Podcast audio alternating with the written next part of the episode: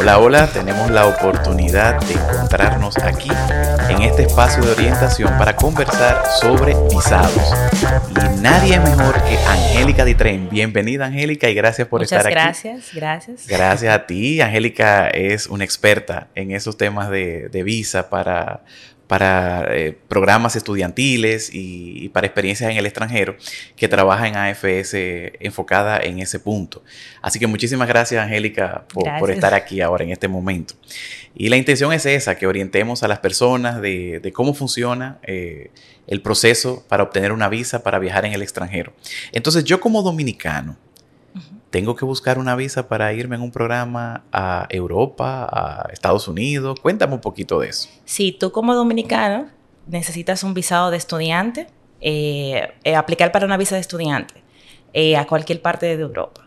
igualmente pasa en el caso de Estados Unidos. En Estados Unidos que a veces pensamos que con la visa de turista que poseemos, la B1, B2, es suficiente para viajar y estudiar o trabajar. no es así.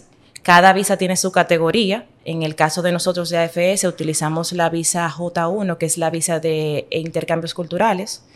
Y en el caso de los estudiantes dominicanos, o sea, con pasaporte dominicano que viajan a Europa, necesitan una visa Schengen tipo D, que es la visa de larga duración y es la que le permite estudiar durante el periodo con nosotros.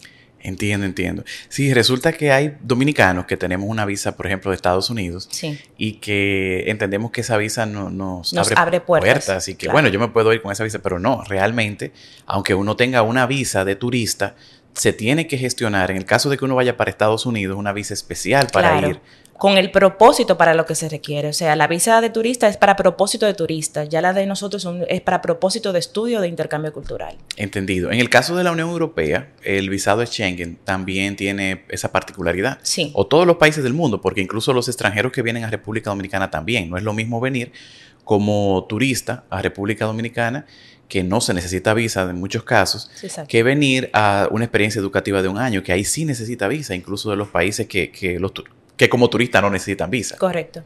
Los estudiantes de nosotros, los extranjeros que vienen en un programa eh, anual escolar, necesitan la, visa de estudiante tipo E, que es la visa de secundaria.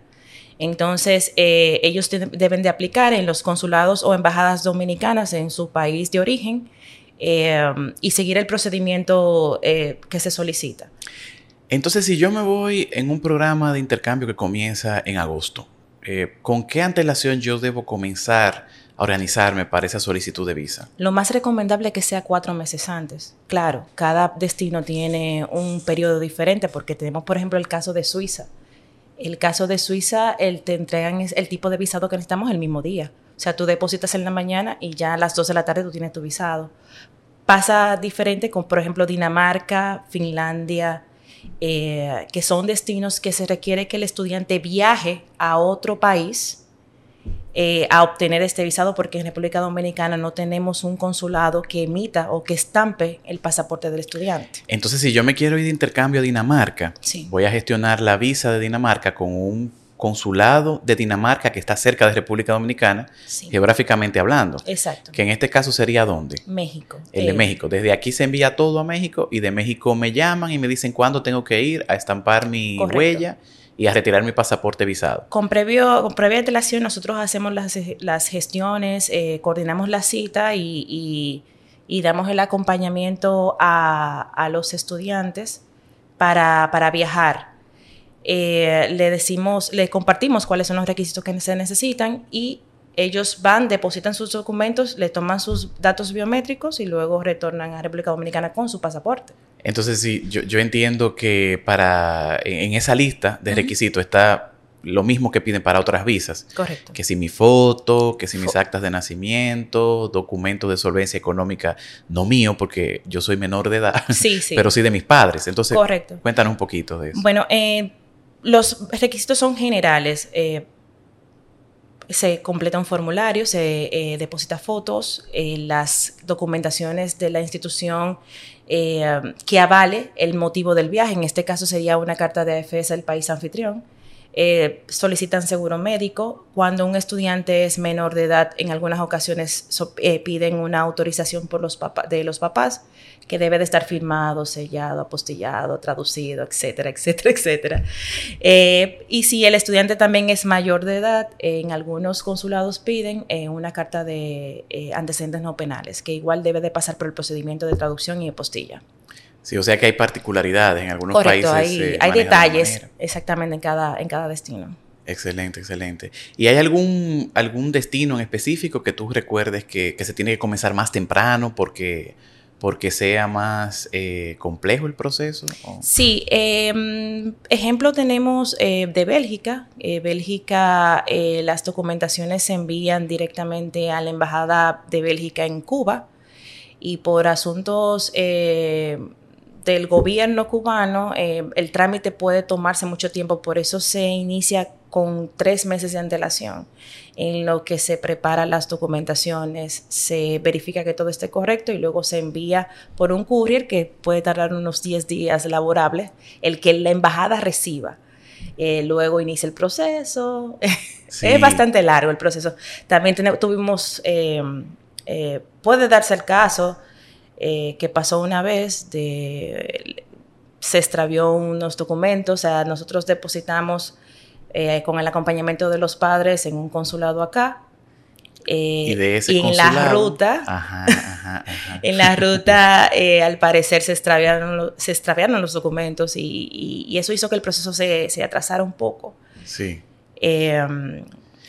conllevó que el estudiante, los estudiantes llegaran más tarde y en ese caso, cuando los participantes se le varía la fecha del programa, se hace un ajuste eh, acordado con la organización de AFS que los va a recibir. Así es. Eh, ¿Hay alguna, eh, alguna particularidad? de ¿Hay visas que exigen análisis médicos, estudios médicos o algo así? Sí, tenemos visas que,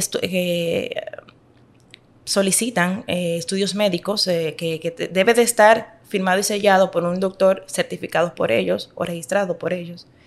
También en el caso, por ejemplo, de Austria, eh, regularmente los estudiantes de nosotros son menores de edad. Ellos solicitan un documento de antecedentes no penales, pero en República Dominicana eh, no emiten este documento a menores de edad. Entonces, en este caso, como sustitución de ese documento, se eh, deposita el código de menor y ese documento se traduce al alemán y se apostilla y ya eso es como con un aval o sea, son ciertos detallitos que cada país tiene que, que se le explica a cada, a cada padre. Sí, y en el caso de los programas de AFS, los programas no incluyen el que AFS les gestione visa, pero tú estás en AFS y tú eres una experta en visa. ¿Qué haces tú por el participante y, los padres que, que, que van a embarcarse en una experiencia intercultural para ayudarles a obtener la visa? Cuéntanos cómo es ese acompañamiento. Bueno, lo más importante es la orientación con la información más actualizada. Todos los años nosotros tenemos que eh, verificar, validar que los requisitos continúan igual o si hay algo que ha cambiado.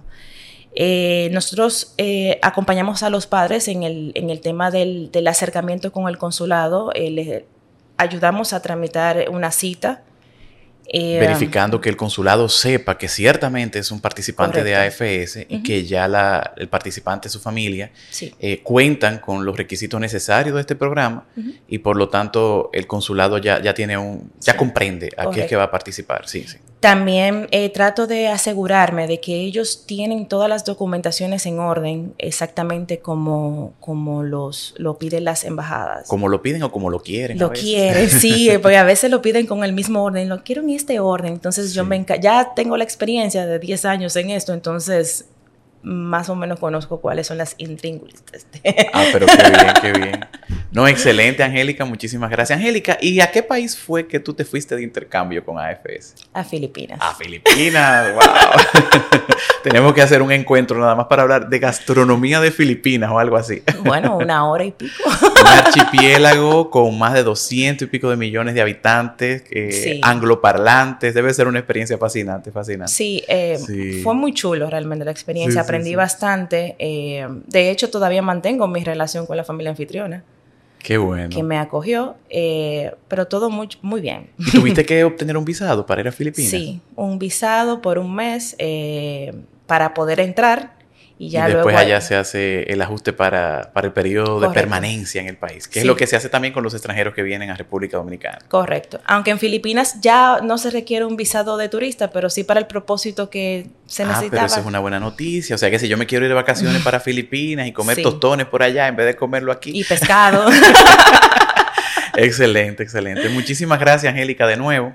Y a los padres eh, que sepan que pueden dirigirse a ti, a FS, para buscar información específica ya cuando estén en el proceso en el que se está trabajando eh, de manera puntual la obtención del visado que como bien decía, se ocurre aproximadamente unos cuatro, cinco meses, tres meses. Antes de la fecha de partida. Antes de la fecha de partida, dependiendo del destino, que de eso tú vas a estar pendiente para que no se le pase la fecha a nadie. Correcto. Pues muchísimas gracias. gracias. Seguimos aquí.